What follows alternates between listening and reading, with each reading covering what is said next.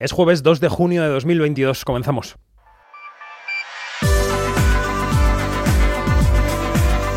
Quinótico. Cine, series y cultura audiovisual con David Martos. Onda Cero. Si estás escuchando esto, quiero que sepas que pende sobre ti una espada afiladísima, un piano de cola o una caja fuerte de esas de los dibujos animados, ¿no? Encima de tu cabeza. Una amenaza que tiene que ponerte a temblar cada vez que vayas al cine o que te pongas una serie en casa o que incluso le des al play en un vídeo de YouTube. Lo que tú quieres ver es importante, con mayúsculas. No pregunto si es crucial para tu vida, pregunto si es un contenido con importancia, con enjundia. Es que hay unos críticos, unos cuantos críticos, sobre todo hombres, de esos de la ceja muy levantada, que han estado en el Festival de Cannes sufriendo mucho porque no sufrían. O sea, porque lo que veían era un cine liviano, sin sustancia, no era importante. Y ya no digamos ese premio, la palma de oro que ha sido para el Triangle of Sadness del sueco Ruben Oslund, que es una sátira en la que la gente se ríe, zafia. A ver, si no estáis viendo una serie importante o no os gustan las películas importantes, no tenéis nada que hacer con estos críticos, no escriben para vosotros, no leáis lo que publican. Me pregunto, ¿qué pasará cuando un día, atravesando el desierto, estos críticos miren hacia atrás para comprobar cuánta gente les sigue? Quizá lo único que vean cuando giren la cabeza sea el pasado. Soy David Martos y esto es Quinótico.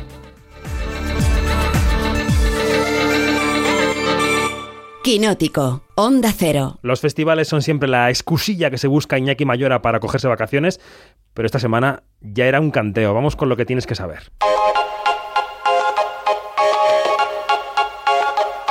Quinótico. Lo que tienes que saber. Iñaki Mayora, buenos días. Buenos días, David. Estoy aquí de nuevo. Ya, sí, vale de vacaciones. Ya vale de vacaciones. ¿Qué vacaciones, hombre? Bueno, ha tenido que venir Tom Cruise ¿eh? para revitalizar un poco la taquilla, aunque no sabemos hasta qué punto. No sabemos si va a ser el bombazo que podría haber sido en tiempos no pandémicos. Vamos con cifras. ¿Cómo le está yendo Iñaki a Top Gun Maverick? A ver. Bueno, pues aunque parezca mentira por los datos que venía trayendo las taquillas en general, pues Top Gun Maverick viene con récord en su primer fin de semana. Ha alcanzado 156 millones de dólares en Estados Unidos en un fin de semana que allí se conoce como el del Memorial Day y ha superado el récord anterior que estaba en 153 millones y lo tenía Piratas del Caribe en el fin del mundo en 2007. Vaya.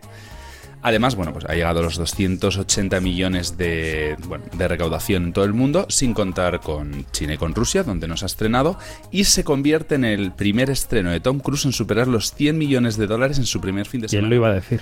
¿Quién lo iba a decir? Teniendo pues, eh, todas las películas que tiene Tom Cruise a sus espaldas, bueno, ni misión imposible lo consiguió, parece ser. Y bueno, pues ya te digo, su propio récord estaba muy por debajo, que en 64 millones, que era La Guerra de los Mundos. Mm. Y bueno, en taquilla le sigue Doctor Strange, que se conforma con 16 millones, The Bob's Burger Movie, Downton Abbey y Los Tipos Malos. Aquí en España también manda Tom Cruise, aunque vuelve a sorprendernos y quizá debería dejar de hacerlo la presencia del anime en el top de las películas más vistas del pasado fin de semana, ¿no? Pues ya, David, tú lo has dicho. Top Gun se estrena en lo alto de la taquilla española, pero con unos datos yo creo que menos sorprendentes. Se queda con 1,6 millones de, de euros. Le sigue Doctor Strange con algo más de 470.000 euros, que bueno, pues es un gran bajón, claramente, de, Mm. en diferencia con la primera posición. Y en tercera, pues nos encontramos, como dices, pues esta película de anime y adaptación del manga del mismo nombre, que se llama Jujutsu Kaisen Zero. Ojo. Con algo más de 460.000 euros. Son un tipo de películas que, como dices, pues no hay que subestimar. mm, No, no, totalmente. O sea, Y cierran el top, do- el top 5, perdón, Sonic 2, que no baja del top ni queriendo, y Los tipos malos, pues películas muy, muy familiares. Y bueno, ya que estamos hablando de España, pues destacar que Cinco Lobitos y Alcarrás alcanzan el sexto y séptimo puesto en la taquilla y que deberíamos estar muy orgullosos porque son peliculones. y que sigan, que las vean mucha gente, que todos sigan, los que faltan por verlas. Pues repasada la taquilla, vamos a repasar las noticias que nos deja la semana. Los premios Goya van a volver a Sevilla en el año 2023. Correcto, David. Así lo anunciaron el martes Mariano Barroso y el alcalde de Sevilla, Antonio Muñoz. Los Goya van a volver a Sevilla tras el éxito de la edición de 2019. Es un anuncio en el que bueno, pues se ha resaltado que se trata de la tercera ciudad española con más académicos, después de Madrid y Barcelona, y que la industria andaluza de cine pues es una de las más fuertes del país. Sevilla fue además la segunda ciudad en celebrar una gala sin ser la capital, Madrid, y ya se ha anunciado pues, un gran despliegue de actividades y eventos para los días anteriores a la gala. Por cierto, recordad que es uno de los últimos grandes anuncios de Barroso antes de las elecciones de este fin de semana a la presidencia de la Academia. Oye, ¿recuerdas, aquí uno de los chistes de apertura de Andreu Buenafuente y de Silvia Abril en la gala del 19? Mira. Me sorprendió mucho cuando dijeron que la, la gala era en Sevilla, la verdad. Hombre, Andreu. ¿Qué? Es que Goya era de Sevilla. ¿Sí? Eh, no. Pero a ver, Goya tampoco tenía nada que ver con el cine, o sea que... Sí, es verdad, sí, sí, sí, sí. Bueno, pues eso que parece que no hay razón, pero sí que hay razón porque los premios viajan por dinero. O sea, que son los ayuntamientos, las comunidades autónomas los que pagan las galas. Le pasa a los Feroz, le pasa a los Forqué, que se quedan en Madrid porque paga Madrid, digo, administración local y autonómica. En fin, bueno. Ahora que estamos viendo los primeros episodios de la serie Obi-Wan Kenobi, eh, ¿has visto algo de esto? No, todavía no. Vale, yo me merezco la muerte, lo sé. No, no, no, todo bien. No vas a volver aquí, pero todo bien. Que están siendo en general bien recibidos, con sus críticas como siempre, pero bueno. Se ha celebrado la Star Wars Celebration o Celebration. ¿Qué noticias han salido de este encuentro?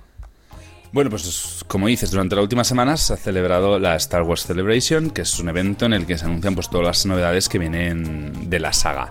Y bueno, os voy a traer un resumen porque vamos, se han anunciado una barbaridad de cosas. Sí, sí. Y en esta, bueno, pues en Anaheim, que es esta ciudad californiana donde ha tenido lugar. Venga, vamos con ello. Te cuento, en febrero del año que viene tendremos la tercera temporada de Mandalorian.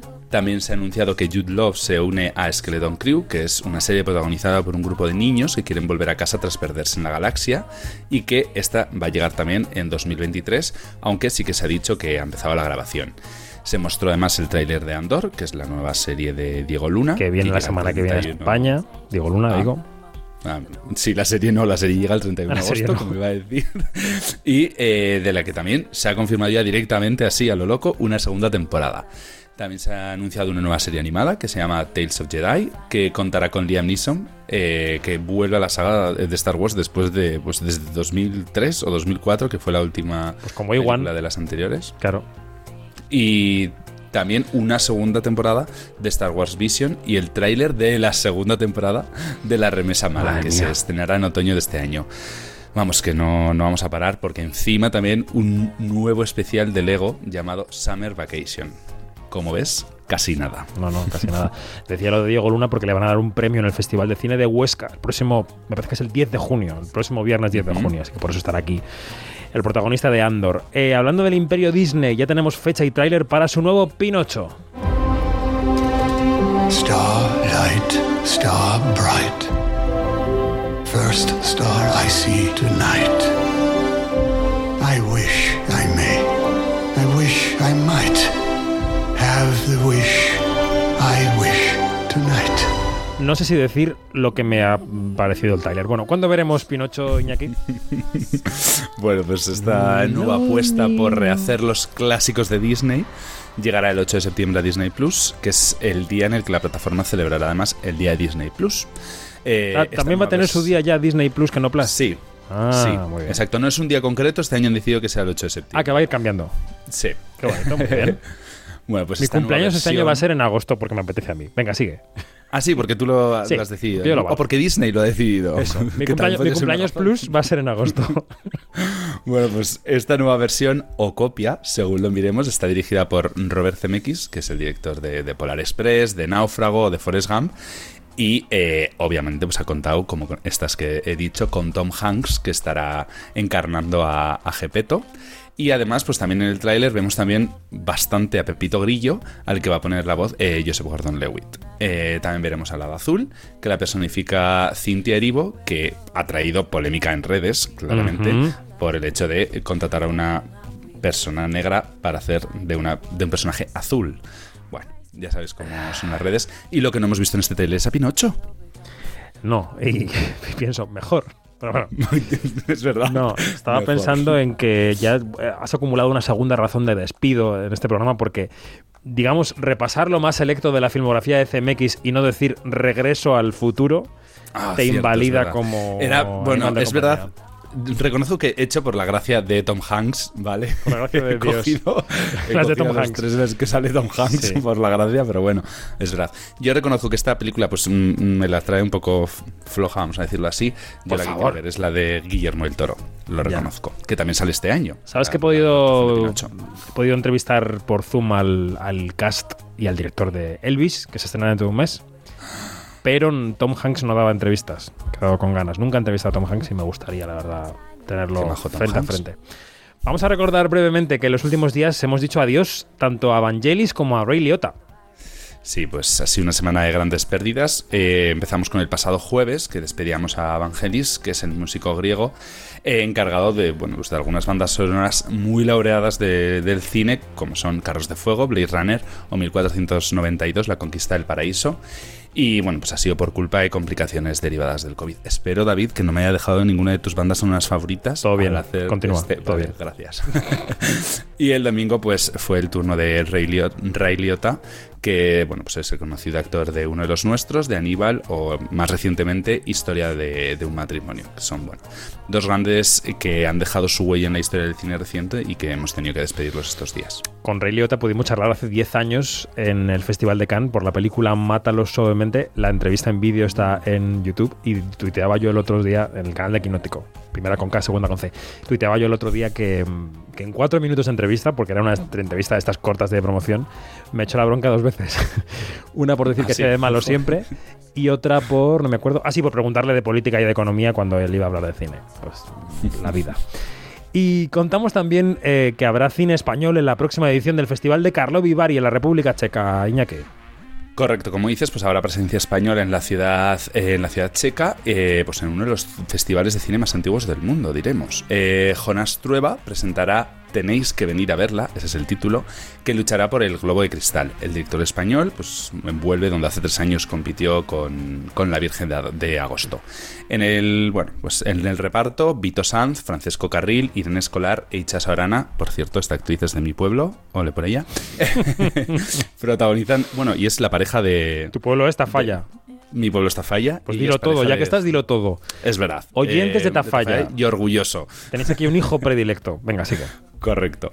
Eh, protagonizan esta película reencuentro documental. Bueno, nadie sabe decir exactamente lo que es. Bueno, cuya sinopsis es clara. Son 60 minutos, cuatro personajes, un reencuentro y ganas de escuchar. Y sobre todo una llamada a volver al cine pues con este título tan, tan seductor, ¿no? Tenéis que venir a verla. Además, eh, en una nueva sección competitiva que se llama Próxima están La Piedad, que es una coproducción hispano-argentina que está dirigida por Eduardo Casanova y que tiene a Ángela Molina de protagonista y Ramona de Andrea Bagney. Bueno, eh, y además añadimos que ayer se dio a conocer que el León de Oro honorífico de Venecia este año será para Catherine Deneuve. O sea que tendremos a la superactriz francesa en el Lido recogiendo su premio honorífico. Oye, quédate por aquí, eh, Iñaki, porque luego tenemos estrenos.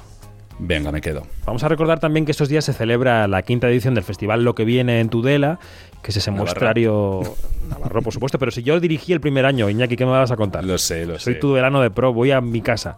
Ese muestrario, digo, de lo próximo que va a venir en el panorama audiovisual, allí estará y está ya nuestra Yanina Pérez Arias. Allí nos iremos nosotros también en unas horas, así que el observatorio de hoy que van a escuchar los quinóticos y las quinóticas, es observatorio más en diferido que nunca, porque antes de marcharse a Tudela, ayer, o sea, anteayer para ella, pero ayer para mí, pero para ti mañana, Yanina pasó por Madrid, la cogimos al vuelo y analizamos con ella y con Alejandra Musi el palmarés del Festival de Cannes. Así que, observatorio. Quinótico, Observatorio en Bremen.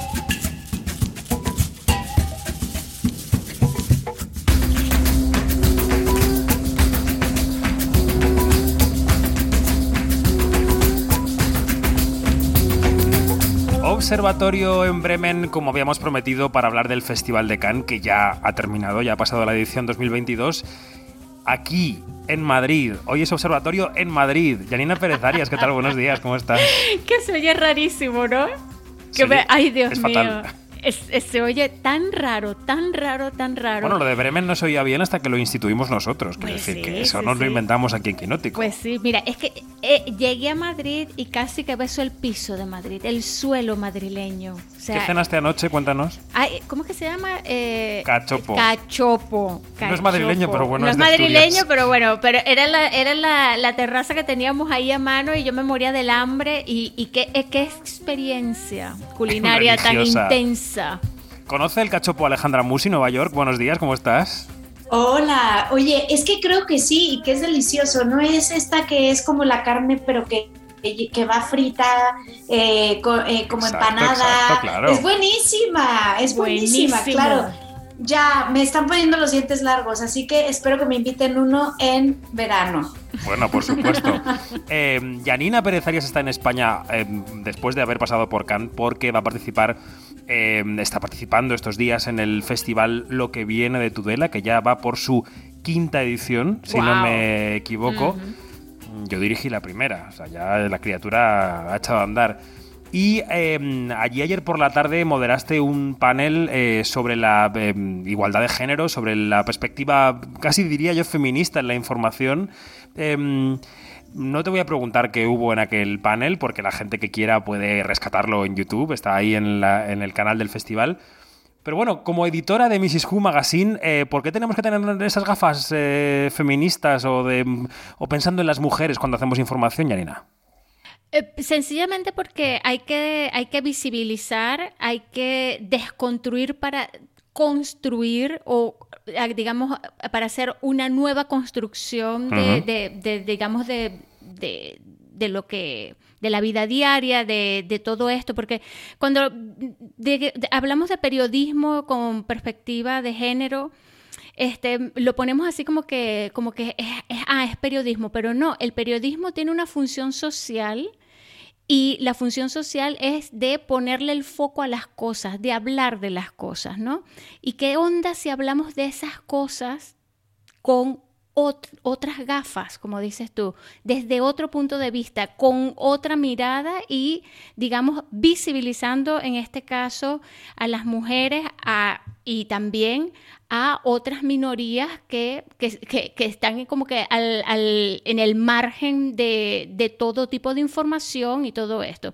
Y también la perspectiva de género permite romper con ciertas estructuras que corresponden al toda la vida ha sido así. Oye, toda la vida ha sido así, pero ya estamos hartas de que toda la vida haya sido así. Entonces rompam- rompemos con el machismo, rompemos con, o, o digamos, rompemos este, con, con- con el machismo, con el patriarcado y con todo esto que eh, nos oprimen y no solamente nos oprimen a nosotras las mujeres, sino también oprimen a, eh, a la comunidad LGTB, Q+, este, o sea, es una cosa y, y- A y las además minorías étnicas. eh, a las minorías étnicas. Entonces es, un- es un- una cosa que es muy, muy grande y te estoy dando una respuesta súper larga. Pero bueno, espero que haya quedado un poquito claro. Bueno, la ponencia que moderó Yanina Pérez Arias ayer, en lo que viene, porque es observatorio en Madrid, en Tudela y en todas partes, está disponible, o sea que quien quiera ampliar, pues puede ampliar. ¿Qué tal la vuelta de Cannes, Alejandra Musi? Em, ¿Tienes una resaca emocional importante después de ver tantas películas, de estar con estrellas, de que México coprodujese la Palma de Oro? Eh, ¿Cómo estás?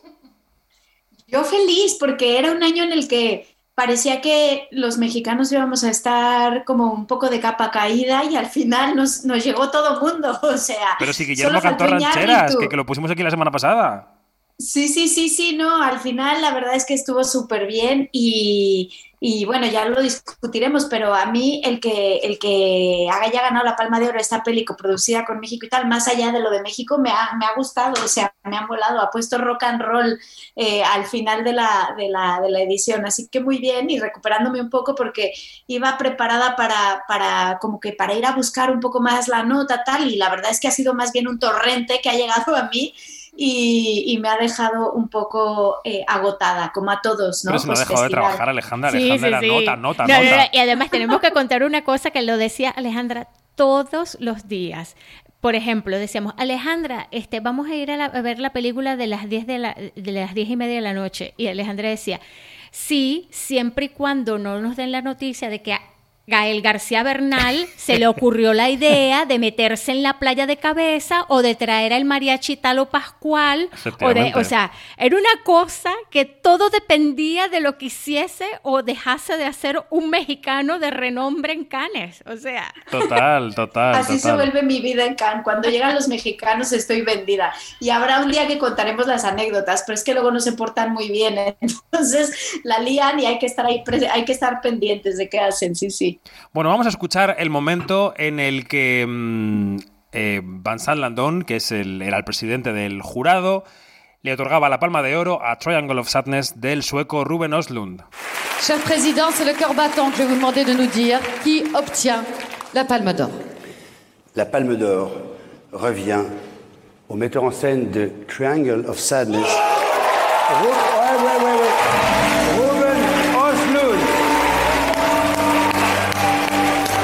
Se emocionaba, subía al escenario, daba las gracias, hacía que gritara toda la platea. Es un poco una estrella del rock este señor. Besó Este a todos los a todos los miembros del jurado. Le hizo muchísimas gracias a Farhadi que le besara. Se le veía una cara un poco así. Eh, segunda palma de oro, entra en un club muy selecto, en otro club incluso más selecto, que es el de los que han conseguido dos palmas de oro por dos películas consecutivas. Solo lo han conseguido Michael Haneke, Bille August y él. De hecho, en la rueda de prensa posterior a la, mm, a la ceremonia, eh, él reflexionaba y no decía, ahí fuera mm, me han dicho que una palma igual es casualidad, pero que dos ya me meten en la historia del cine. Someone said out there, first time it can be an accident, but second time then it's like, okay, wow, this is uh, yeah, it it it.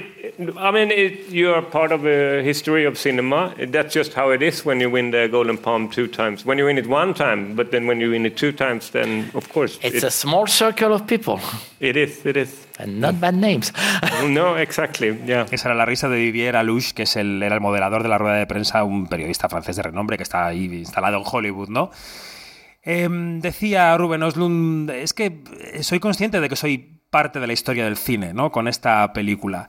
Y luego el ingrediente que nos falta, eh, ya hemos contado aquí en Quinótico, ¿eh? esta película, los ingredientes que tiene, esa sátira contra los ricos, los vómitos, las, diarreas, Woody Harrelson recitando frases de Margaret Thatcher, en fin. Em, los críticos más sesudos dicen, es una película muy soez, es una película demasiado liviana, mm, no merecía ganar. Hay algunos que muy enfadados decían que la selección había sido muy mala. Yo tuiteaba el otro día que qué suerte tenemos los que disfrutamos del cine, ¿no? Que nos lo hemos pasado muy bien estos días viendo películas que nos han abierto los ojos, nos han hecho pensar. En fin, reflexiones sobre esta palma de oro y sus circunstancias. Alejandra, empiezo por ti. Va, ¿qué piensas? Bueno, eh, a mí la verdad es que me tocó estar en este como volcán de emociones cuando se dio la palma de oro, ¿no? Y todas las conversaciones eh, de después. Y, y, sí, había gente muy enfadada y como muy eh, incrédula de, de, de, esta palma de oro. Y yo la verdad es que la defiendo mucho porque creo que es una película que hace este puente entre la audiencia, que es muy importante, porque se, que siento que la gente se va a divertir y va sí. a ir a ver una película que la va... Exacto, se va a subir en una montaña rusa donde se la va a pasar bien. O sea, la película con la que mejor me la pasé en el festival, tengo que decir que fue esta.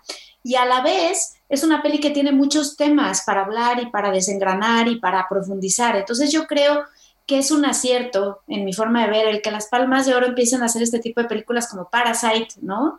Que, que, luego logran llegar a las salas y también enganchar a la audiencia, porque es lo que le urge al cine, poder encontrar estas películas que iluminar y que también poder llamar a la gente a las salas, que no sean tan elitistas en un momento dado, que, que solo se queden en este pequeño círculo, ¿no? De los que tenemos acceso a estos lugares para ver estas cintas, que luego lleguen a pequeñas casitas de arte, ¿no? En donde tengan vida y que las vean muy poquitas personas y que no emocionen. Entonces creo que por allí hay un acierto. Y por otro lado, la película tiene muchísimo, muchísimo de muchísimo, actual sí. y de interesante. Y a mí me gusta la mirada de Ruben Oslund. Creo que puede parecer pretencioso el comentario que hizo y que lo pueden tachar un poco de egocéntrico, que hay quien lo tache egocéntrico, pero la verdad es que hay que escucharlo en el contexto que lo hace y cómo lo dice, porque es un tío que se ríe mucho de sí mismo y que se hace mucha ironía de sí mismo. Entonces, cuando lo entiendes y lo ves en ese contexto, te das cuenta que el tío es eso, alguien que se ríe mucho de sí mismo como lo hace en sus películas. Y creo que es muy importante tener un cineasta como él. ¿Por qué? Porque el cine, y no sé si estaréis de acuerdo conmigo, y más en estos grandes festivales, tiende a haber mucho siempre hacia la parte pues más oscura, los más desfavorecidos, eh, todas estas problemáticas, ¿no? Tiende a que tratar los hay. problemas con mucha gravedad, ¿no? Que es lo que echan de menos los críticos más sesudos.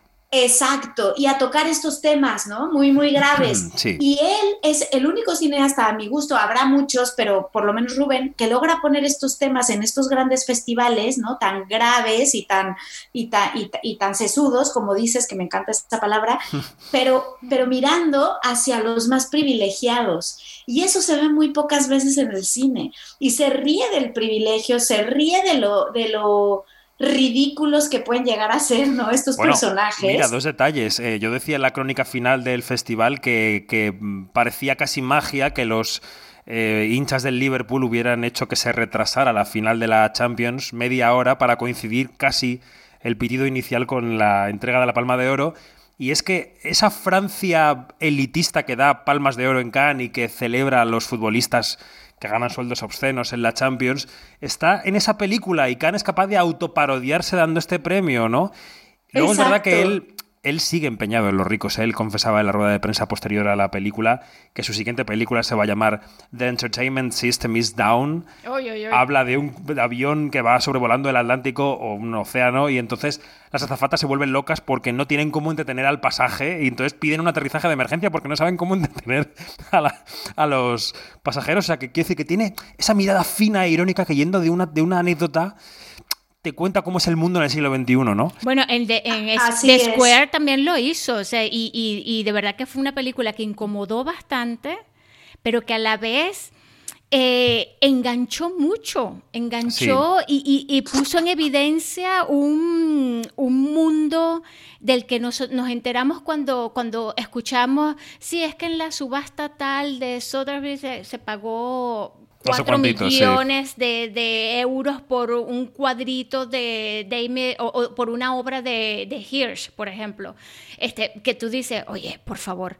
Eh, entonces, claro, es, es la, la, la, la cuestión esta, y además los detalles, cómo él pone en un solo cuadro, pone a toda una sociedad. Entonces, eh, te- este, tienes la parte más, digamos, más baja de, de una ciudad y tienes la parte más alta, ¿no? Entonces, claro, lo, repite su, su cosa, repite su discurso, pero traspolado a otro, digamos, a otro escenario y, bueno, la peta.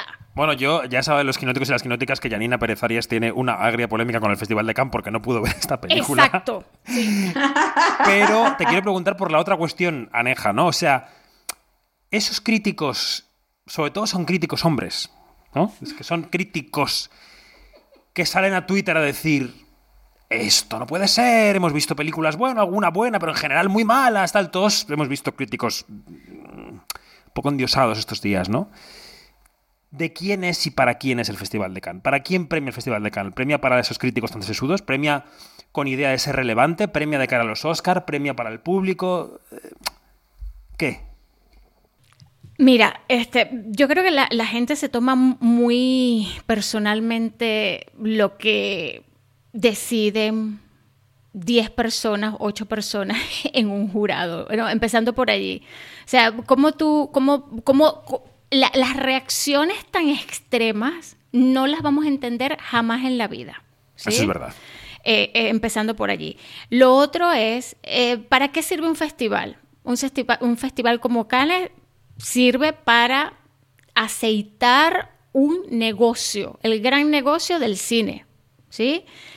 Y ya desde, desde ahora mismo, ¿no? Desde, desde el sábado mismo ya se dijo, esta película va a tener tal recorrido, que fue lo mismo que se dijo cuando ganó Parásitos, por ejemplo. Con Titán no lo teníamos, no se tuvo nunca muy claro, porque Titán ya, ya es, que es la de Julia Ducournau, que fue la que ganó el, año pasado, ya es como que eh, era una película bastante oscura, ¿no? Sí, va abocada a un circuito más indie desde el principio, quizá, ¿no? Exacto, exacto. Pero con Parásitos sí eh, veo que ve- veo que, el- el- eh, que, está el- que es el mismo discurso en cuanto a cuál va a ser el recorrido que va a tener, que va a ser este Oscar. Los- va a estar en los Oscars, va a estar en, en los, en los grandes, en los circuitos de grandes premios y eso. Este, lo que no, o sea, para que, para eh, lo- los- las personas que se toman muy, muy personalmente esto como este, escogiste esa película para incomodarme a mí. Oye, mm, bájense de esa nube. O sea, no, no eres importante en la vida. Puede que eres, seas un granito de arena insignificante en el negocio como lo somos tú y yo y Alejandra. Eh, y por favor, o sea, este, deja vivir a los demás. Bueno, y sobre todo ahora que mencionas el negocio, el negocio, hasta donde yo sé, se trata de vender entradas. Exacto. o suscripciones a las plataformas. Lo cual no justifica ni, ni- ni, digamos, eh, preconiza qué tipo de película vas a hacer. Puede haber películas muy, mm, mainstream que vendan entradas y puede haber películas indies que de repente, pues Alcarrás, que ha conseguido que mucha gente vaya al cine. Perfecto.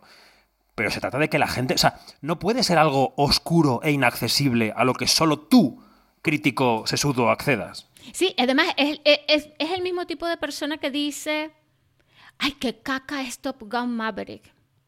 O sea, mm, perdón. Top Gun Maverick no te va a cambiar la vida, efectivamente, No. pero es un artefacto cinematográfico tan bien hecho, Exacto. tan bien construido. Es que, Y encima está Khan poniendo la alfombra roja para que todos los medios del mundo den cuenta de ello y luego la gente pueda ir a comprar una entrada. No, y además que el, el- el cine entendido como el cine, el séptimo arte, abarca tanto, abarca desde, desde un artefacto tan perfecto como Top Gun Maverick, pasando por eh, el the, Tri- the Triangle of Sadness y cayendo en el más mínimo cortometraje experimental. Eso es cine, todo eso. Sí, sí. Y no somos quien para decir esto es una caca y, y esto es lo que vale. Alejandra, la que estamos viendo hoy por pantalla, que levanta un poco la mano. A ver, Alejandra. Sí, ah, dale, dale. Estoy, ah, estoy alzando la mano, no, que yo solo una cosa que me, me da mucha risa es que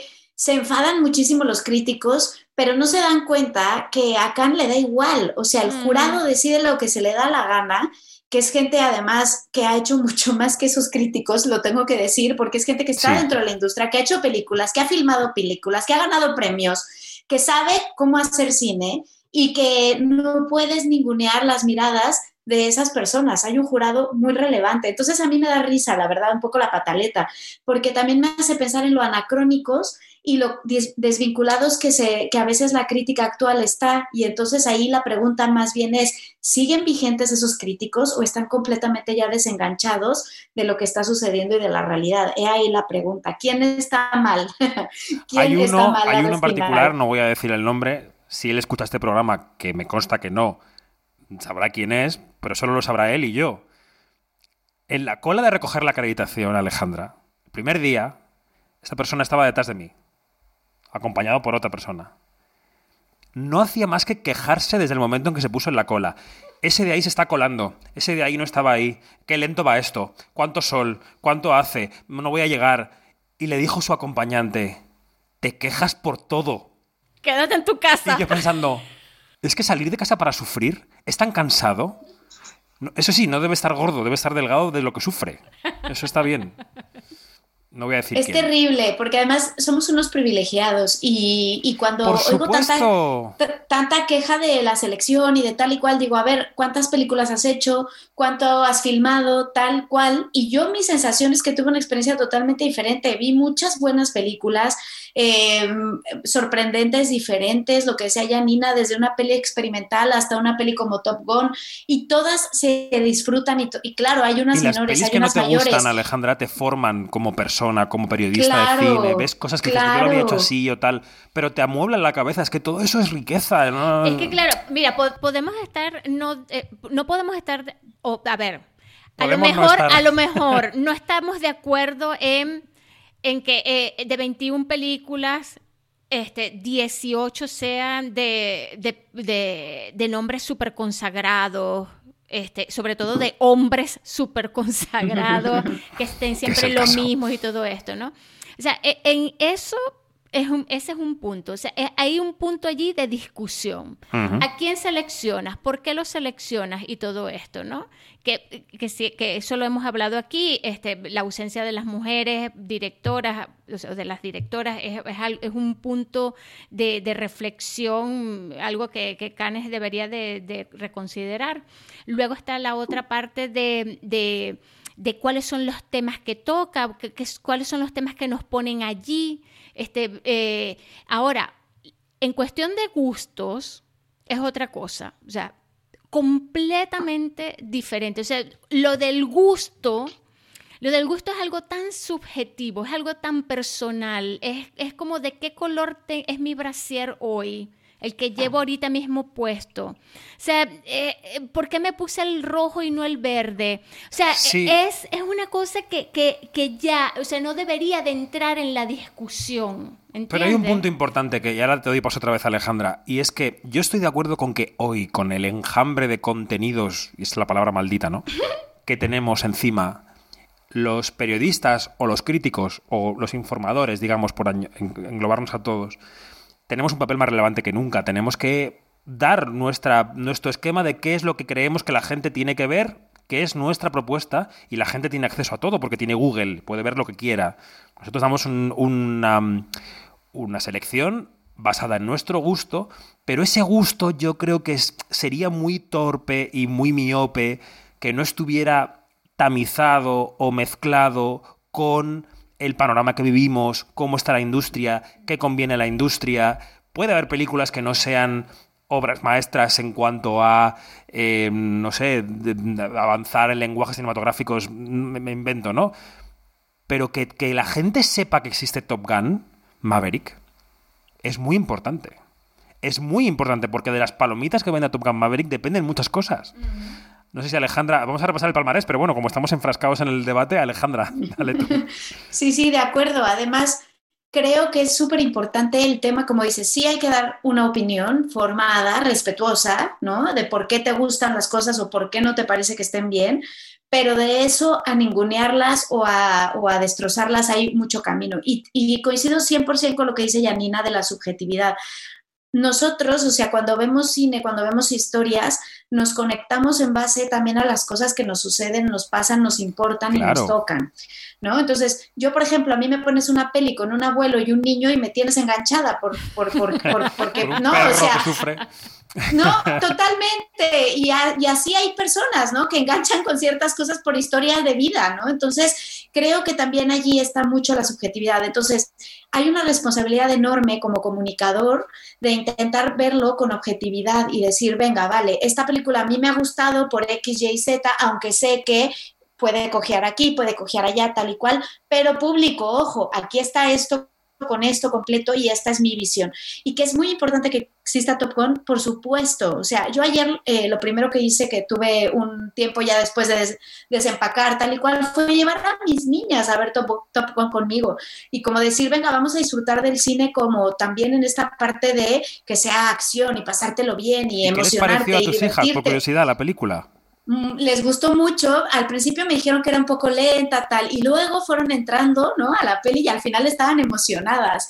Y además me, fue muy gracioso porque en algún momento, no quiero hacer spoiler, pero hay una escena en donde voltea, volteó la que ya es un poco más mayorcita, tiene 11 años, va a cumplir 12, y me dijo, qué guapo está este Tom Cruise, ¿eh? Y le digo, sí, y le digo, y ya, y le digo, y ya es mayor, ¿eh? O sea, bueno, no mayor, pero o sea, que no es un, que no es un chavalito como ella. 60 años va a cumplir. Pero tiene 60 años, pero me dice, pero está muy guapo, mami. Le digo, sí, sí, está muy bien. Y, y eso también es el cine, ¿no? Poder ir con poder ir con tus niños y reírte y pasártelo bien y es una cita familiar que puedes llevar a los chicos, o sea, que está genial, ¿sabes? Y, hay que apoyar eso, porque si queremos tener el espectáculo y poder ir a las salas, también tenemos que apoyar como comunicadores ese tipo de pelis y no solo estar esperando las pelis de arte, que es lo que decía, que el premio de Cannes también en eso me parece que está bien, porque es también poder llamar a la gente a las salas y decir, sí, vas a ver algo con lo que te lo vas a pasar bien, pero que te va a dejar un pozo de reflexión. Tiene ambas cosas, tiene, tiene un punto interesante el que se haya elegido esta película para el palmarés. Vamos a ir avanzando porque nos estamos quedando sin tiempo. Vamos a repasar el palmarés. Es verdad que yo de las tres que más me gustaron antes de irme, porque no vi varias, están las tres en el palmarés. Están las tres. La Palma de Oro, Triangle of Sadness. La película Holy Spider de, de Alia Basi, que yo defendí muchísimo, tiene premio a la, a la mejor actriz. No sé si tienes el nombre por ahí, Janina. Está en la lista que tenemos aquí. Tenemos Amir, encima- Amir Zar eh, Amir Zar Amir Ebrahim- Ebrahimi. Ebrahimi. Una actriz que interpreta a una periodista, una investigadora que se entera de que hay unos crímenes contra prostitutas en una ciudad eh, iraní. Y la verdad es que esta película es un thriller estupendo que, se, que se, conforma con este premio a la mejor actriz. Luego llegaremos a la otra película que me gustó, pero bueno, el segundo premio del palmarés es un exequo entre Stars at Noon, que no ha gustado casi a nadie, de Claire Denis, salvo a la prensa francesa, y Close, de Lucas Dont, el director de Girl, mm, belga también, que ha gustado a todo el mundo. Eh, brevemente, Yanni, de estas dos películas, ¿qué tenemos que decir? Las dos que son el segundo premio, Exequo, Close Bueno, y Stars at Sí, eh, eh, Close toca un, un tema que es súper importante, que es el, el suicidio en, en adolescentes, que es una de las, de las plagas que tenemos actualmente y que se, y que se ha incrementado con la pandemia, lamentablemente. Y, y lo, eh, Lucas Drone lo, lo toca de una manera tan, pero tan delicada y, y- y es este es, es ese tipo de película que me alegro de no ser crítico para no contarla porque es inenarrable, porque es Mm. muy sensorial, es muy, es muy de emociones profundas, ¿no? Y los dos personajes son, pues, se centran en dos personajes principalmente, que son dos niños de, de 12, 13 años, y todo lo que, eh, y cómo es, digamos, la relación de ellos, y todo lo que, lo que rodea, ¿no? Después el duelo, después cómo, cómo se trabaja todo esto, y, y- y es una película de verdad fantástica. Bueno, de Stars at Noon no voy a decir mucho más, hay que leer cualquier crítica. Se pone muy bien a la protagonista, Margaret Qualley, pero poco más. De Park Chan-wook, que ha ganado el premio a Mejor Dirección por Decision to Live, ya hablamos la semana pasada. Eh, de ese thriller Boy from Heaven, ese thriller ambientado en Egipto, también con trasfondo religioso, también hablamos, es el premio al mejor guion, que se lo lleva Tariq Saleh. Eh, el mejor actor que nos queda por aquí también es el protagonista de Parásitos, que está en Broker, la película de Coreeda. Bueno, el tercer premio exequo para la película mía favorita del festival, Leoto Montaña, Las Ocho Montañas. Eh, las películas belgas han tenido un éxito brutal. También la película del burro, EO, de Jerzy Skolimowski, que dijimos desde que la vimos, esta película va a estar en el palmarés, claramente, es una película de palmarés. Una película con burro, palmarés. Exacto. Y el premio 75 aniversario, que es un premio especial que se han sacado de la manga un poco, para los hermanos Dardenne con Tori y Loquita, que yo creo que esta no la hemos comentado en el observatorio. A mí me removió. Tori es Loquita, es verdad que es corta, vuelve por los fueros de los Dardenne, de la inmigración, el drama y tal, pero es una película que te- se te queda dentro, ¿no, Yanni? Exacto, exacto. Sí, sí, sí, sí. Eh, Además, eh, vuelvo y repito, esto lo deben de, esta es una película que la deben de ver todos los burócratas que son los que deciden cuándo te van a dar los papeles para que puedas trabajar en un país, porque vemos lo, lo fácil que es que, eh, la vulnerabilidad de los, de los refugiados, de, las, de los inmigrantes, y vemos lo fácil que es caer en las garras de la criminal, de la, de la, de los- de la criminalidad, ¿no? Y del crimen organizado. Bueno, pues más media hora de charla sobre el palmarés del Festival de Cannes, que siempre se nos queda corta, la charla del observatorio siempre se nos queda corta. Eh, Alejandra, que aquí vamos a Tudela, bueno, vamos y estamos en Tudela a la vez, y te echaremos de menos, pero enseguida vienes para la Inmortal, para ese campus de verano de los Feroz que se celebra en Zaragoza, así que te vemos enseguida. Sí, sí. Un beso enorme, Alejandra, gracias, como siempre. Adiós. Hasta luego. Y Janina, pues seguir disfrutando de, de- de Tudela, de lo que viene, y la semana que viene, pues más. Pues más. Nosotros seguimos en Quinótico. Quinótico. David Martos. Onda Cero.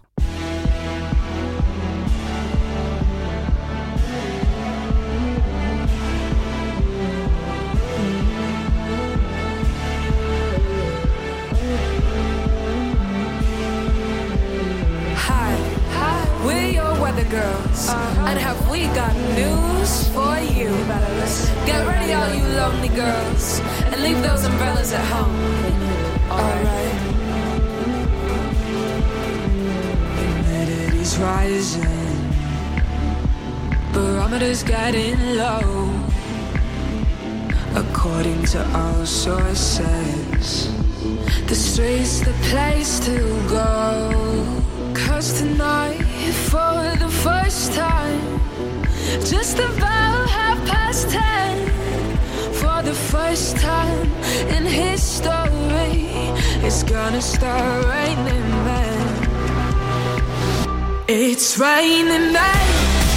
Hallelujah, it's.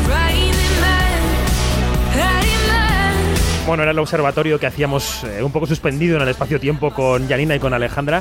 Pero qué ganas tenía yo de volver a hablar de libros y de cine en Quinótico. Esa cita casi mensual, casi mensual, que mantenemos en la distancia con la gran Susana Pedreira. Vos días, ¿cómo estás? Buenos días. Lo de casi está muy bien traído. Muy buenos días, Porque a veces lo conseguimos y a veces no, pero no pasa nada, porque somos como los amantes distantes, que estamos ahí, ¿eh? Claro. Sí, estamos ahí conectados y aprovechamos muy bien el tiempo juntos cuando lo conseguimos. Efectivamente. Bueno, escuchamos parte de la banda sonora de la película Promising Young Woman, una joven prometedora, es una película que me fascina. Para ambientar la charla literaria y cinéfila de hoy, venga, como siempre, ¿a quién recibimos? Bueno, a ti te fascina, a nuestra invitada no tanto, pero ya llegaremos ahí. Uy, a mí me si no te encanta, vamos a discutir. a, mí, tam- a mí me encantó esa película, pero es verdad que después de leer el libro ya me ha hecho pensar más en lo que ella comenta. Pero bueno, llegaremos ahí. Yo hoy quería empezar en el diccionario porque después de Ujú. leer el libro que os recomiendo fui a buscar al diccionario de la Real Academia Española la definición de mujer fatal y es la siguiente. Mujer seductora que ejerce sobre los hombres una atracción irresistible y peligrosa. Bueno, a mí me gusta más cómo define, bastante más, cómo define a la femme fatal nuestra invitada de hoy, porque ella dice que es un espejo mágico que refleja los miedos masculinos de cada era. Me parece que los señores de la RAE lo tenían que cambiar por esta definición. Totalmente. Es una de las muchas reflexiones que subrayé en el libro El diablo es una mujer, que de verdad es una joya a la que yo llegué gracias a Janina Pérez Arias, creo que la conocéis aquí en el sí. programa. Ella me lo recomendó. Y el libro realmente es un recorrido por la trayectoria de esta icónica figura femenina, esa femme fatal, tanto en la historia como en el cine, sobre todo.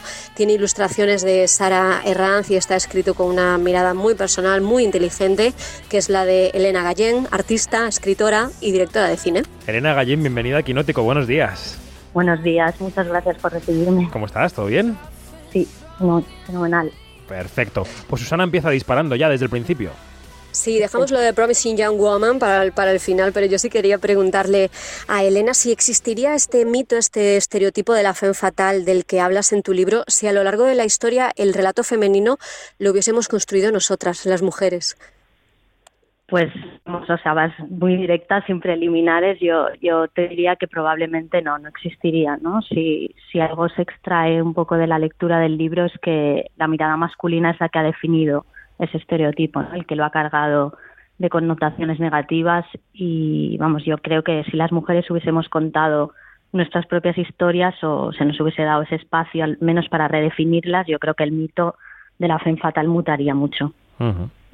Porque ¿cuándo nació realmente, Elena, el mito Claro. de la femme fatal? Bueno, yo lo que planteo también en el libro, y yo creo que es un poco común a, a todo el todo el mundo que se quiere como retrotraer a los inicios, ¿no? Realmente la femme fatal nace con, con Lilith, ¿no? Que fue la primera mujer de Adán, según el folclore judío y a la que se hace también alguna mención más velada en los textos de la Biblia. Y es básicamente la mujer fatal nace cuando nace la humanidad, ¿no? Estamos, entre comillas, un poco condenadas desde, desde el inicio de los tiempos. No sé si os, si os sabéis la historia un poquito de, de ella. Bueno, puedes, puedes resumir Vale, si quieres, porque vale, yo creo que no nos va a Pues- sobrar, seguro, sí, sí. Pues, pues os cuento un poco, ¿no? Porque la, la historia de Lilith básicamente es que ella fue creada como, como una igual, ¿no? Adán es- fue creada del mismo barrio primigenio que el hombre y según la leyenda, ¿no? Fue expulsada del paraíso por su rebeldía, ¿no? Por su incapacidad de, de someterse a- al hombre y, y sustituida posteriormente por, por Eva, ya mucho más complaciente y esta sí ya, pues literalmente un apéndice de, del hombre, ¿no? Nacida de la costilla. Entonces, Sí. Y dices, eso es símbolo, símbolo de, pues eso, del, del, de la silenciación histórica, ¿no? Que hemos padecido las mujeres también. Te iba a preguntar que en la cultura popular y audiovisual, acercándonos ya más al ámbito del programa, eh, mm, eh, quizá podamos decir que Hollywood tiene mucha de la responsabilidad de lo que hoy conocemos como femme fatal, ¿no? Sí, sí, absolutamente, claro. Yo hoy en día, ¿no? Todo el imaginario ese más pictórico y literario del que también se habla un poco, pero nos queda muy muy lejos, ¿no? Para nosotros es totalmente el cine de Hollywood, sobre todo toda esa herencia más del Hollywood clásico, ¿no? La que ha definido el estereotipo, sobre todo a nivel estético. Mm. Eh, El, libro, Elena, eh, es al final un compendio de lo que se ha percibido como una lista de debilidades de las mujeres que al final son fortalezas, ¿no? Al final es un relato de las fortalezas de las mujeres. Yo creo que en la entrevista vamos a ir recorriendo películas de diferentes décadas para ver si te parece qué fortalezas des- des- destacarías tú de las mujeres fatales conocidas por todos. Y si te parece, empezamos por los años 30, por esa Matahari de Greta Garbo que sonaba así. You're a strange boy who loves you.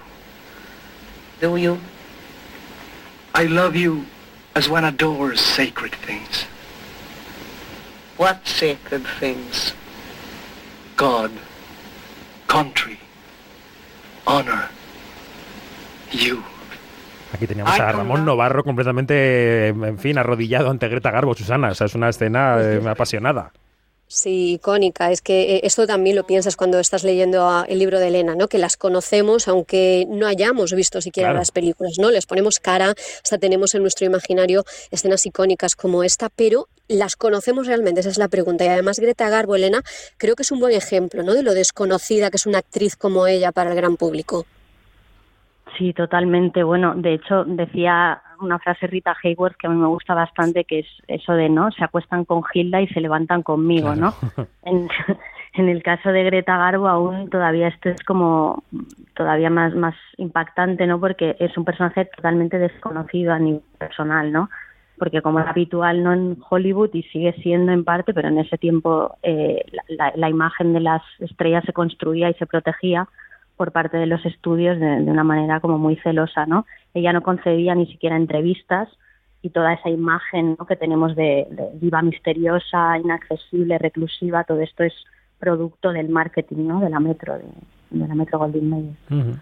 Tú cuentas en el libro otra cara de Greta Garbo, por ejemplo, cuentas cómo hace un siglo ella ya desafió al sistema de estudios de Hollywood, se convirtió en, en la estrella mejor pagada de su tiempo entre hombres y, y mujeres y se retiró de la esfera pública, claro, en el pico de su fama. Te pregunto si fue su forma de rebelarse contra esa fe fatal en la que la encasillaron.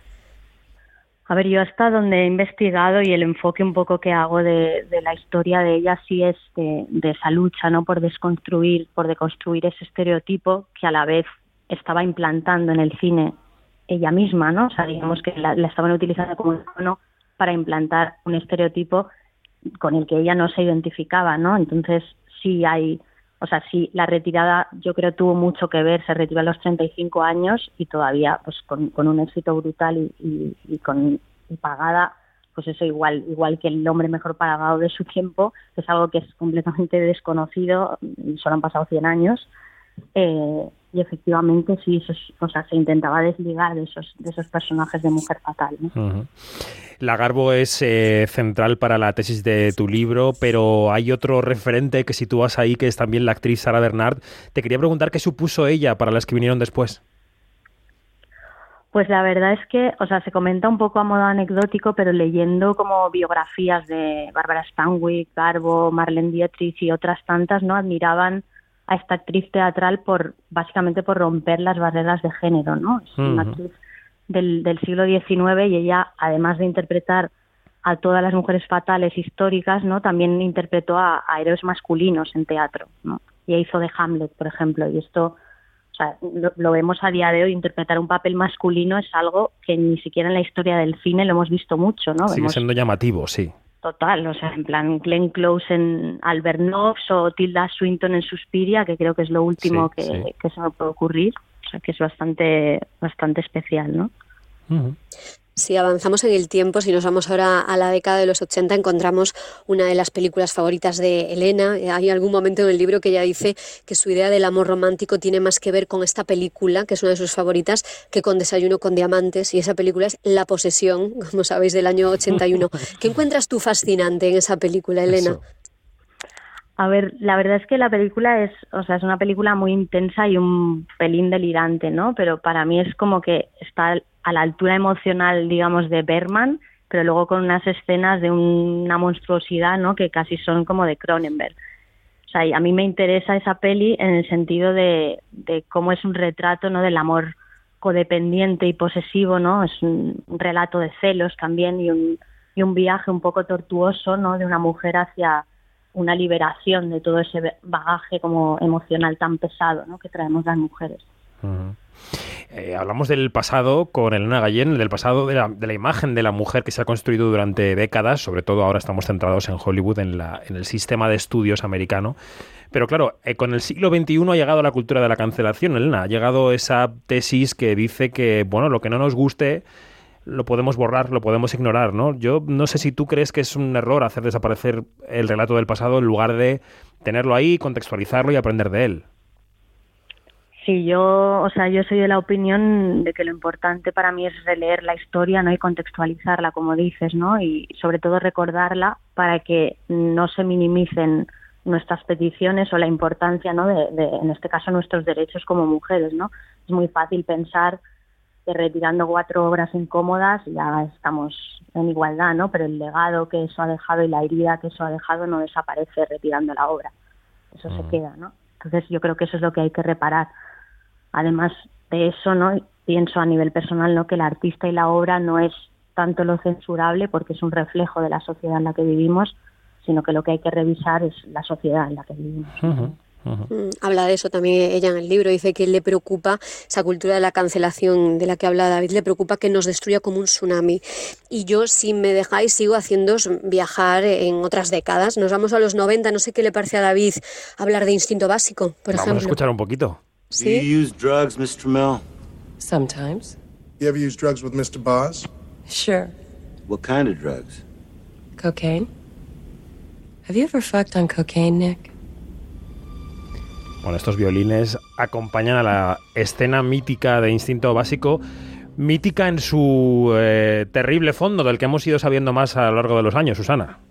Sí, y de ella habla también Elena en este libro, en ese personaje de Sharon Stone. Además, ella cuenta ahí cómo eh, asocia la psicopatía, ¿no? La imagen de esa mujer culta, femenina, independiente y que además, además, pues es atractiva, ¿no? Y además sugiere la, la película y, y, ese personaje de Sharon Stone, quien lo ha creado, sugiere que el lesbianismo tiene algo que ver con ese desenfreno homicida. Todo Esta lo malo reflexión la viene hace, junto, Sí, todo lo malo vaya asociado. Esta reflexión la hace ahí Elena. Y tú interpretas Instinto Básico, Elena, como un reflejo. Esto que hablábamos de que la fe fatal es realmente un reflejo de todos los miedos o de todos los terrores del momento. Tú aquí lo interpretas como un reflejo del terror a la igualdad de género, ¿no? En esa época de los 90. Sí, tanto a, a la igualdad de género como más bien también a la liberación sexual de la mujer, ¿no? Porque en los 90 mmm, la dependencia económica del marido ya está superada, por ejemplo, ellas ya están involucradas en el mundo laboral y la última atadura yo creo que tiene que ver con la sexualidad, ¿no? Por eso en los 90 mm. También hay esa explosión de thrillers eróticos y, y bueno, y es curioso como, como decíais, ¿no? Que todos los personajes femeninos en instinto básico o bien son bisexuales, como es el caso del personaje de Sharon Stone, o directamente son lesbianas, ¿no? Para mí esto tiene que tener un, un, un sentido, ¿no?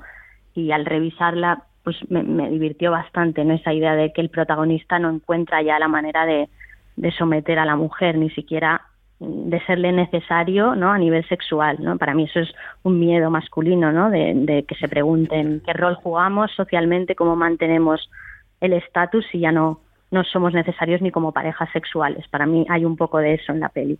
Mm. En el último lustro, coincidiendo sobre todo con el movimiento Too, han surgido voces eh, creativas, femeninas, que proceden como actrices de ese mundo en el que los roles de género eran todavía mucho más antiguos de lo que son ahora en algún caso. Me refiero a voces como Reese Witherspoon, Nicole Kidman, recientemente Marion Cotillard o Penélope Cruz, que han decidido producir, controlar sus historias, controlar el dinero, controlar la economía para poder contar mm, eh, a las mujeres como ellas creen que deben ser contadas, ¿no? Eh, ¿Cómo se hace esto? ¿Cómo se hace? ¿Cómo consiguen Reese Witherspoon o Nicole Kidman eh, seguir con ese pie, un pie puesto en el circuito comercial y el otro pie en contar los roles de género como ellas consideran que deben ser contados? Bueno, pues a ver, eso por una parte habría que preguntarle a ellas cómo lo consiguen. Lo que yo sí te puedo decir es que creo que es una labor magnífica y que tiene que ver, ¿no? Según yo interpreto, con que ellas han sido un poco las primeras cuyas carreras se han cimentado y se han visto tan limitadas no por esos estereotipos, sobre todo las mujeres atractivas como ellas, ¿no?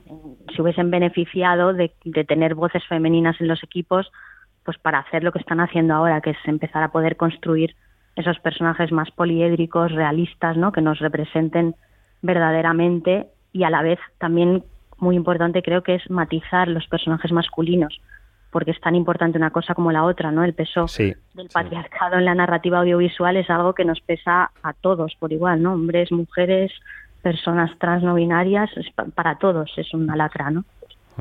David, yo creo que te ha lanzado un reto, Elena, que invites a Riz o a Nicole al programa y le Sí. preguntamos esto. Ahora les mando un WhatsApp. Sí, ahora- Vale, ahora, en cuanto acabemos. Primero déjame que por fin lleguemos a, a los años eh, 2020, al año 2020, perdón, y que hablemos de esa película que comentábamos al inicio, dirigida por una mujer con una femme fatal en pantalla, es Promising Young Woman, de Meral Fennel, pero yo decía que a Elena no le fascina tanto. Dices en no el pasa libro nada, la queremos que igual. te Elena, no resulta fallida, sí.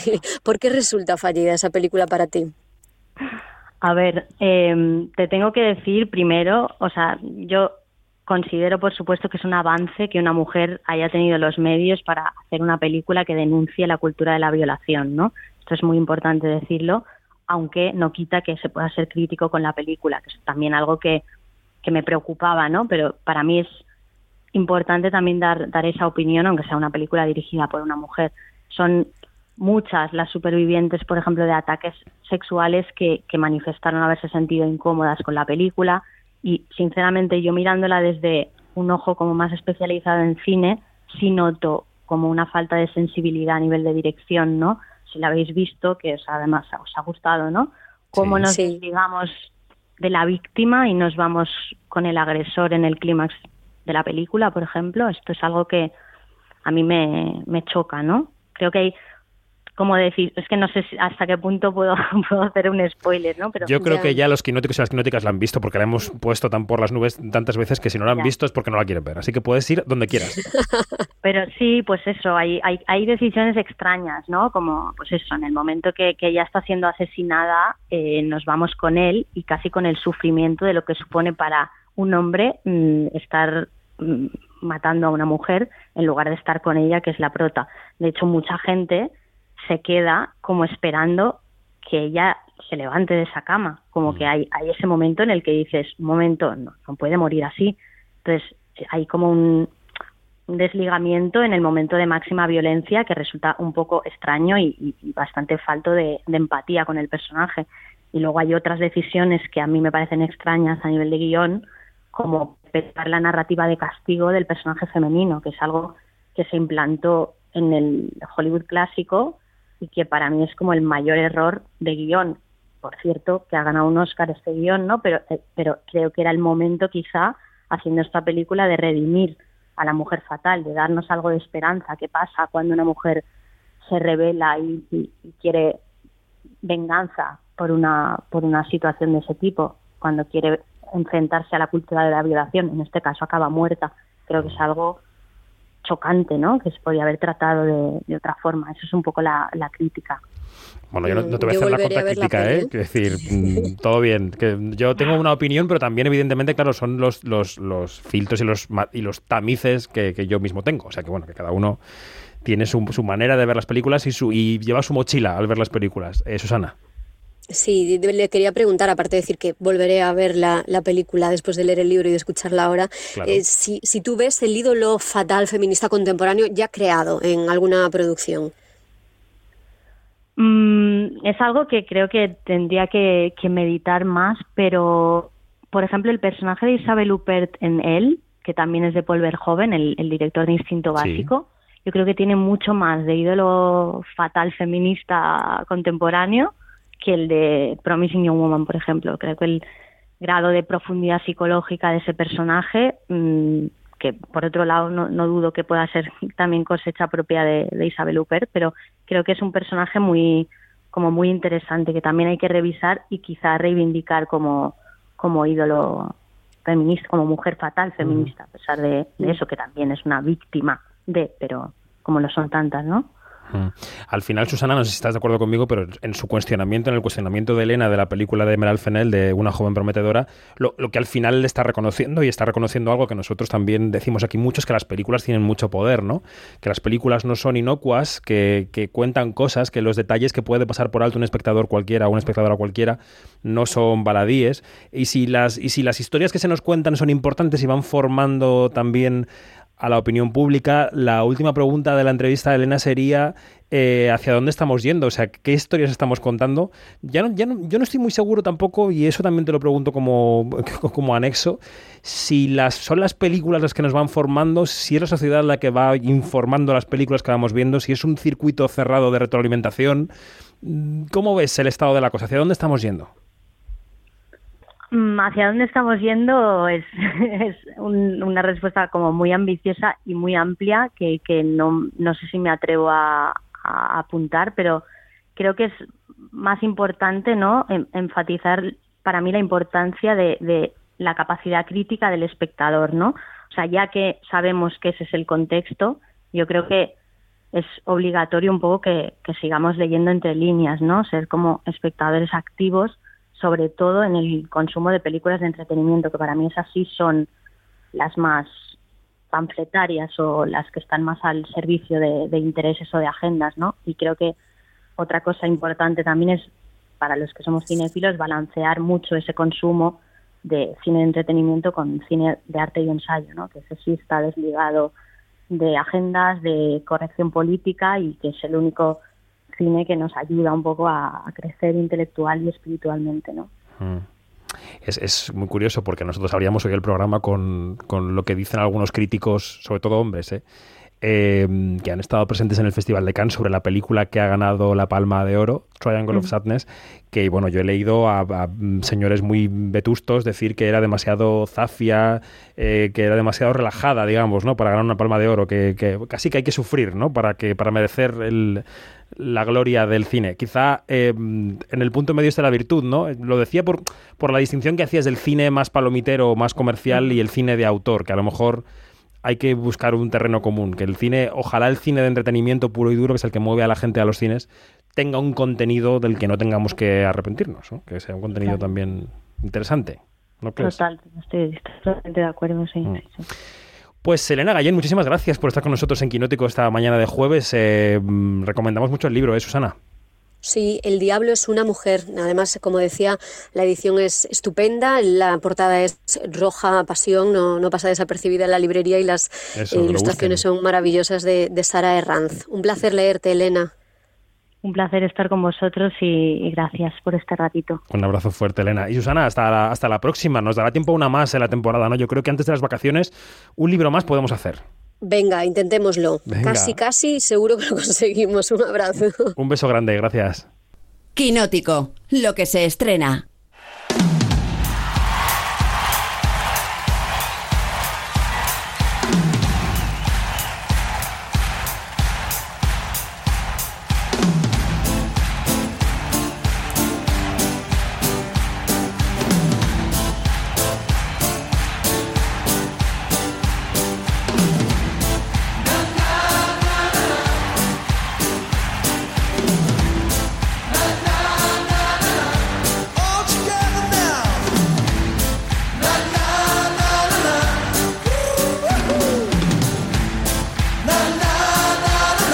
Siento mucho, ¿eh?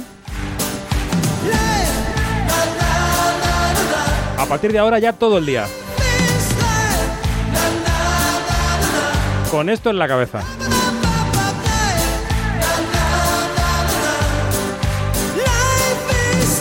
¿Sigues ahí, Iñaki? Pues sigo ahí y yo soy mm, público objetivo de estas cosas. O sea, yo ahora voy a estar todo el día con esta canción en la cabeza, lo tengo clarísimo. Como los perritos de salpicadero con la cabeza así hacia los lados, todo el día Life is Life. Ay, que me han regalado. Esto es un poco soborno, pero me han regalado los de Disney Plus que no Plus, las de Disney porque son chicas, un Funko de Obi-Wan Kenobi Madre que se le mueve la cabeza. ¿Cómo saben? Qué mala- Me tienen ganado, ya está, ya voy a hacer todas las críticas buenas. Es así. Bueno, vamos a repasar estrenos de la semana y arrancamos con esta Life is Life, la película del gallego Dani de la Torre que pudimos ver en el Festival de Málaga 2021, en junio del 21, y que ha estado en un cajón un año porque han esperado el momento que, bueno, que han considerado propicio para estrenarla y que es una suerte de versión casera de los Goonies que suena así. Último día de clase. En 1985, para cualquier chico de 15 años era la felicidad plena. Pero mi vida no era tan fácil. Dicen que si coges la noche de San Juan antes de que salga el sol, te bebes el líquido de ahí de una planta, que el líquido ese te cura todo lo que tengas. Pero no vayáis por la zona abandonada. Hay sitios que es mejor no ver.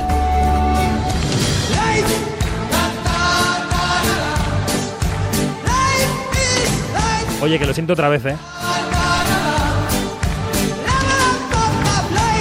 Que todo el día así ya. Iñaki, mira, son unos chavales que pasan sus últimas vacaciones juntos en Galicia y tienen que buscar una flor misteriosa para curar la enfermedad de uno de ellos. ¿Qué te parece? Pues Los eh, Goonies. sigue porque por ahora... mm, Es una historia de Alberto Espinosa, que como decimos dirige Dani de la Torre, y que pasó hace unos días por los micrófonos de Onda Cero, estuvo aquí en Julia de la Onda y le contaba esto a Julia sobre, digamos, la motivación para dirigir esta película. Eh, Mercedes Gamero, la productora de A3 Media Cine, me envió el guion de Albert Espinosa y me dijo, léetelo a ver qué te parece, porque siempre estábamos hablando de hacer alguna peli de aventuras, ¿no? Y entonces yo leí el guion y me gustó la idea, pero no, mm, bueno, no, no me veía en ese momento. Eh, entonces, eh, en ese, en- justo poco después, mi madre se cayó enferma de cáncer y, y falleció poco después. Y durante la etapa que estuve con ella en el hospital, pues eh, me preguntaba, ¿no? ¿Qué, qué iba a hacer, no sé qué y tal. Le contaba la, la serie, la unidad, no sé qué, más proyectos que tengo y tal. Y le hablé de Life is Life. Entonces me dice, haz eso, hija, haz esa película que te va a venir muy bien. Deja los tiros, deja la acción, haz algo de corazón. Y, y la verdad es que luego pensándolo y, y- y te- y pensando también que yo tenía muchas ganas de llevarme alguna historia a la Ribeira Sacra, como Mm. ya sabes tú, es Bueno, un lugar es precioso. Maravilloso. Pues, pues eh, dije, esta es la historia ideal. Pues yo me lo pasé fenomenal viéndola. Por cierto, ahora que escuchábamos el nombre de Mercedes Gamero, ella ha dejado a Tres Media Cine para emprender un nuevo rumbo profesional y el nuevo director general será Jaime Ortiz de Artiñano, al que le deseamos pues mucha suerte y mucho acierto en la tarea. Vamos con ese sleeper indie que ha roto los pronósticos de taquilla en Estados Unidos. Se llama Todo a la vez en todas partes. Mrs. Wang, are you with us? I am paying attention. Now, you may only see a pile of receipts, but I see a story. I can see where this story is going. It does not look good. Esta es la película de la que Jamie Lee Curtis, que es una de las protagonistas, dijo que era la verdadera película sobre el multiverso de esta temporada. ¿Qué es esto, Iñaki? Bueno, pues esto es una de las películas que más ganas tengo que ver, de ver, de, de los últimos meses. Bueno, pues como dices, es una película de ciencia ficción que también tiene parte de comedia y también cine de acción. Está protagonizada por Michelle Yeoh, una actriz que me fascina y que interpreta a una inmigrante china que está al frente de una lavandería y que tiene que justificar ante una inspectora de Hacienda, encarnada por Jamie Lee Curtis, pues sus últimos gastos. En ese momento se produce una quiebra del espacio interdimensional y Michelle Yeoh se verá embarcada en una aventura bastante loca. Muy loca, bastante te has quedado un poco corto. Loquísima, digo yo. Ya Loco es visto el y- argumento, te diré. No, no, o sea, es que eh, para los que han visto Doctor Extraño 2, ¿vale? Ese momento en el que el Doctor Extraño y América Chávez viajan de universo a universo, que van pasando por muchos, así como de uno a otro, de uno a otro, de uno a otro y acaban en uno, ¿no? Pues esto a la quinta potencia. Ya está. No digo más. Pues aún más ganas de verla. y bueno, ¿y quién dirige esto? Diremos, pues son los, los llamados Daniels, son Daniel Kwan y Daniel S- S- Snyder. Y tenemos que añadir que se ha convertido en la película más taquillera de la productora A24 porque hace unos días superó en recaudación a Diamantes en Bruto. Sí, Adam Sandler era la cara visible de aquellos diamantes en bruto y también es la cara visible de Garra, la nueva película de Netflix que llega este viernes a unos poquitos cines, como hace Netflix, ¿no? Estrena en unos pocos cines y luego la película va a la plataforma, será el 8 de junio. You love this game? I mean, love it with your whole heart. Because if you don't, let's not even bother. Let's not open that door. They're just going to slam it right in our face. Bueno, Sandler es un cazatalentos del mundo del baloncesto que endereza su carrera cuando encuentra a un jugador español que se puede convertir en la estrella de la NBA. En la película están Juancho Hernán Gómez, Robert Duval o Queen Latifah. O sea que, maravilla. Y los amantes de la versión original tienen esta semana una cita con una película que se llama El Perdón.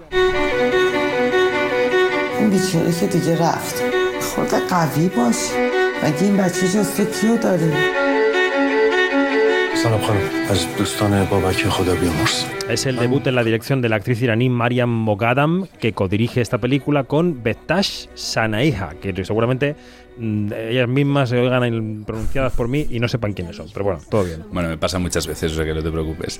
Bueno, El Perdón compitió por el Oso de Oro en la Berlinale, Berlinale y por la Espiga de Oro de ¿Cómo Valladolid estamos en el hoy, eh? año 2021. Y, y bueno, es, esta película cuenta la historia de una mujer, la propia Mariam, con una hija discapacitada que se queda viuda porque el régimen iraní ejecuta a su marido. Avanzada la película, descubre que él no había cometido el crimen por el que fue ejecutado. Y claro, todo se embrolla Se un poco. desmorona. También está en una película la directora Chus Gutiérrez. Quiero ayudaros en lo que esté en mi mano para que podáis formar vuestra propia familia. Sois una pareja encantadora. Blanca me ha llamado. Ha salido del centro de desintoxicación. Quiere que le pase su dinero. Hazle un ingreso y quítatela de encima porque puede ponerse muy pesada. ¿Eres mexicana? Sí. Soy Alex. Amor, ¿estás en la piscina? Me he traído una colega del gimnasio que te quiero presentar. Es Ah, la qué bien. película Sin ti no puedo, que estuvo en el pasado Festival de Málaga, eh, que la directora califica como un viaje a través de la culpa. En el reparto están Alfonso Basabe, Elena Irureta o Pedro Casablanc. Y ya que estamos hoy tan musicales, para intentar quitarnos un poco de encima ese Life is Life, te voy a poner un poquito de música ochentera, Iñaki. Venga, adelante.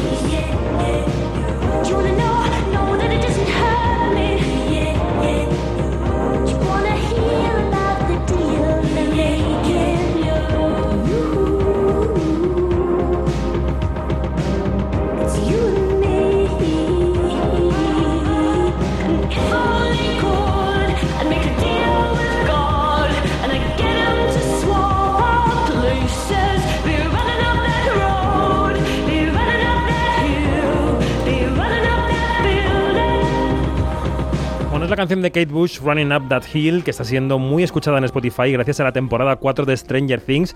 ¿La estás viendo? No. Eh, no, todavía no. Estoy, ya te digo que estoy Te estoy con- pillando un poco en un renuncio. Esto- sí, me estás pillando un poco en un renuncio. Estoy uf, a tope con muchas cosas y no me da tiempo. Bueno, la reconozco. película tiene un papel crucial en esta temporada 4, que es larga como un día sin pan, pero bueno, que hay que ver también.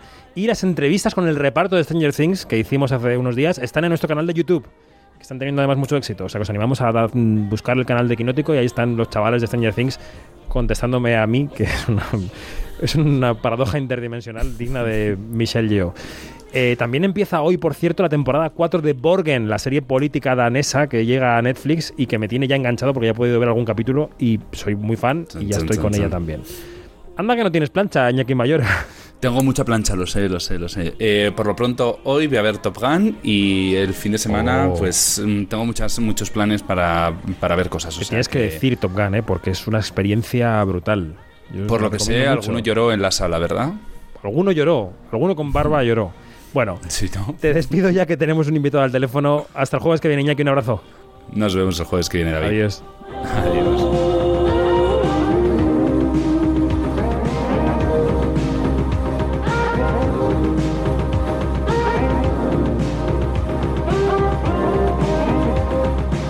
Porque nos queda hablar de un último estreno de la semana, estreno español, también película española, se llama Las Gentiles. Escuchamos cómo suena y saludamos a su director. Quinótico, la entrevista. Vómitos, dolores de cabeza. Es el estrés. Hasta la muerte produce estrés. Hoy en natación me ha dicho que estaba triste. Le he preguntado si le había pasado algo y me ha contestado que no. Pero que lloraba todos los días.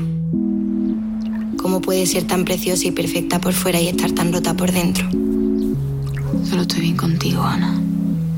Porque me gusta cuando eres especial. Yo no soy especial. Yo, yo, yo.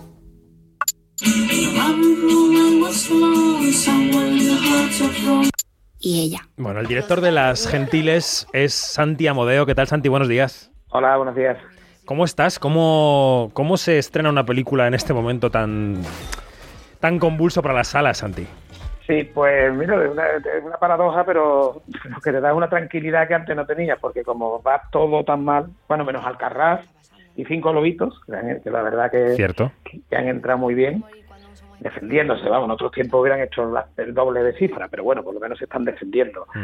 Pero bueno, pues no sé, yo creo que, que no podemos resignarnos, que algo ocurrirá, poco a poco iremos levantando esto, porque para mí me parece que el cine no tiene no, no, no tiene competidor, ¿no? Las plataformas a mí me parece que no, la- no le pueden hacer sombra.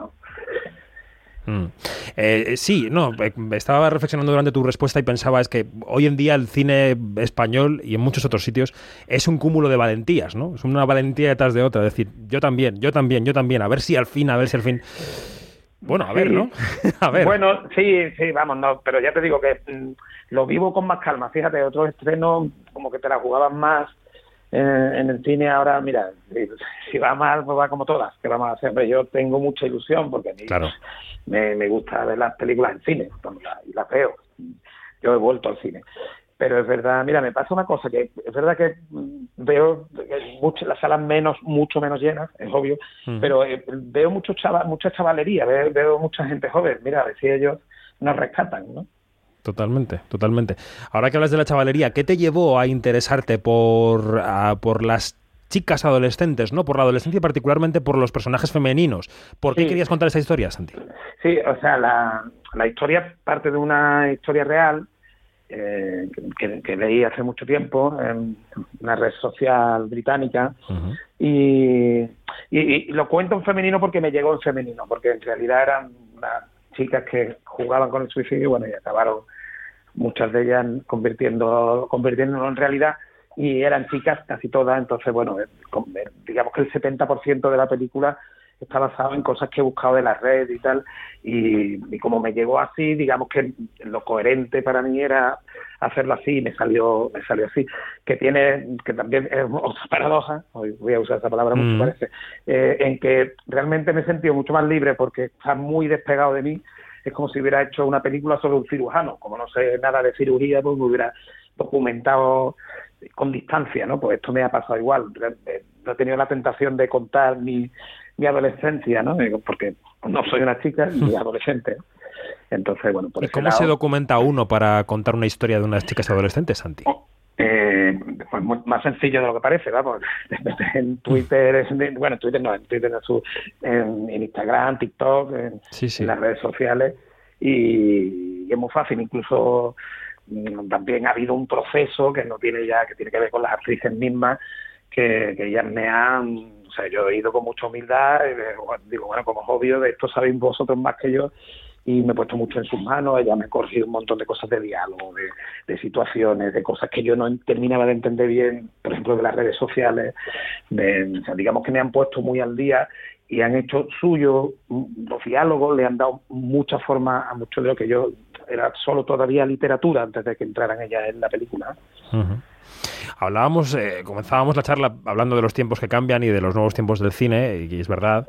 Y fíjate, eh, hablar del suicidio eh, es posible en 2022, eh, ha sido posible siempre, pero digo, no es socialmente un tabú en 2022 y hasta hace poco relativamente lo era. Una película que abordara este tema, por mucho que la tuya lo aborde desde una perspectiva muy determinada, ¿no?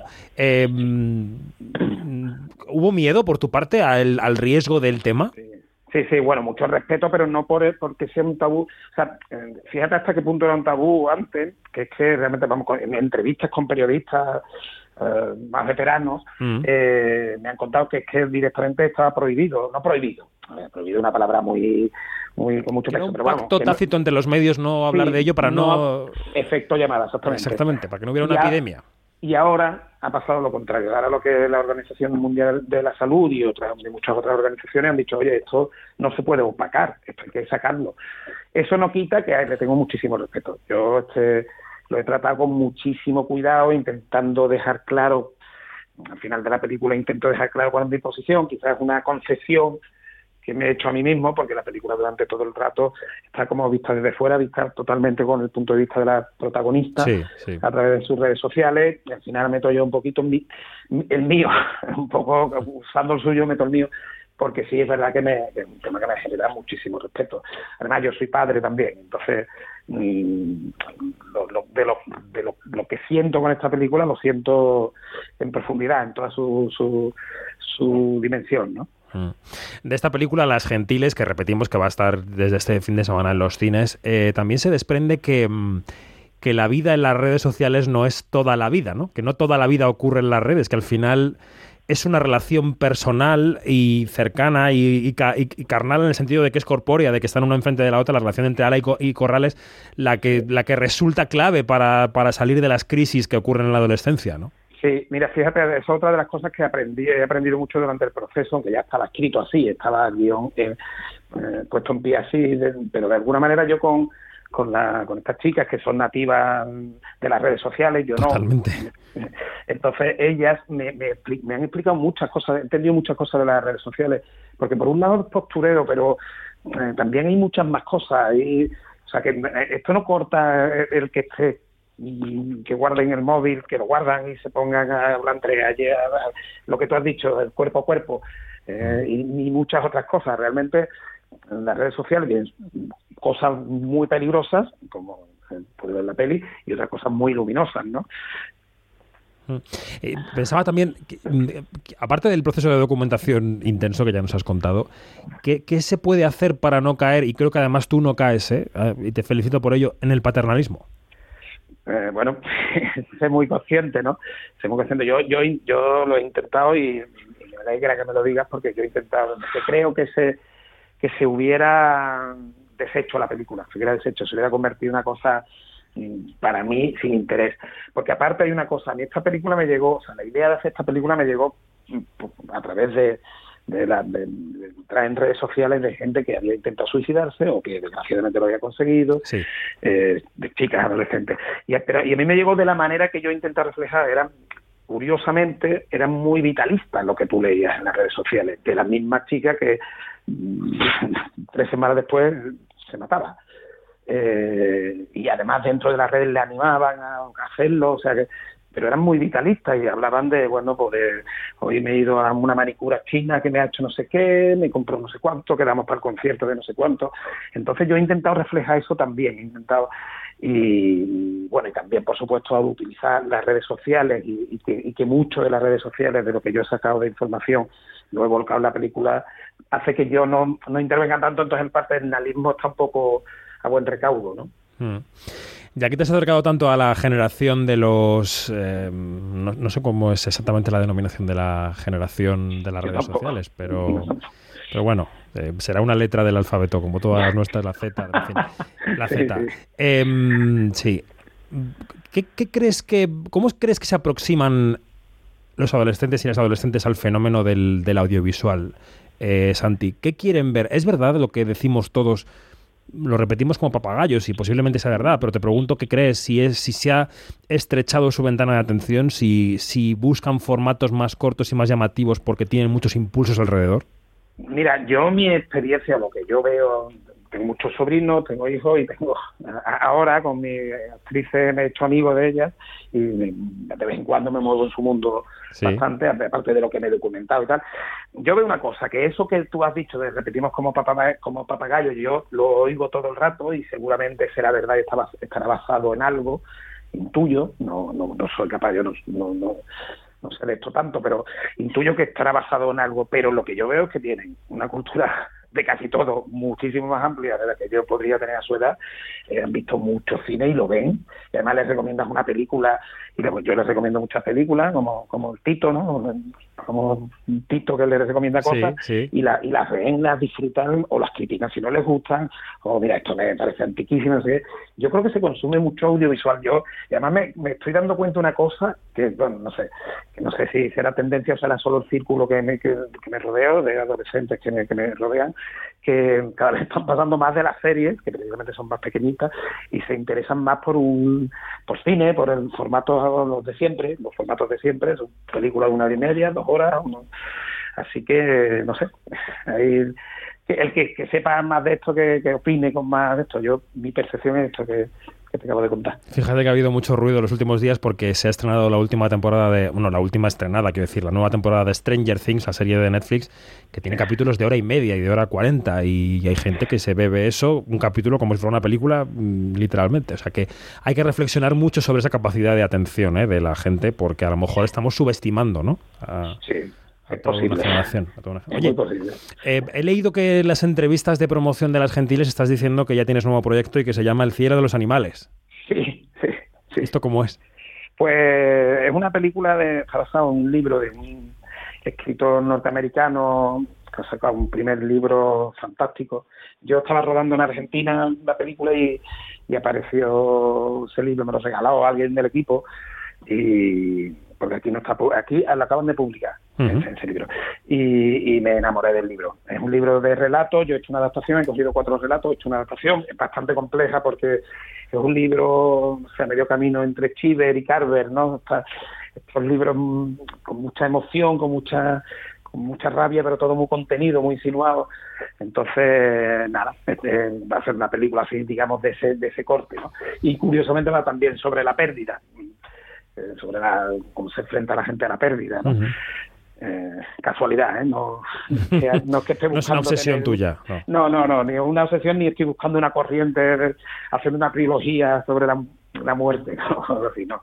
Es casualidad, es un libro que me ha enamorado y, y he podido, como otros que te enamoran y no lo puedes comprar los derechos, este lo he podido comprar porque es un tan desconocido, ¿no? Muy bien.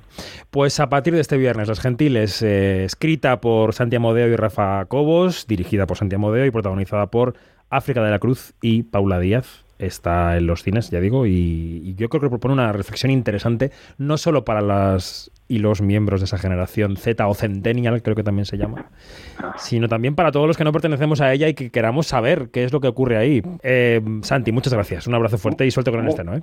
Muchas gracias a vosotros. Que vaya muy bien. Abrazo. Chao.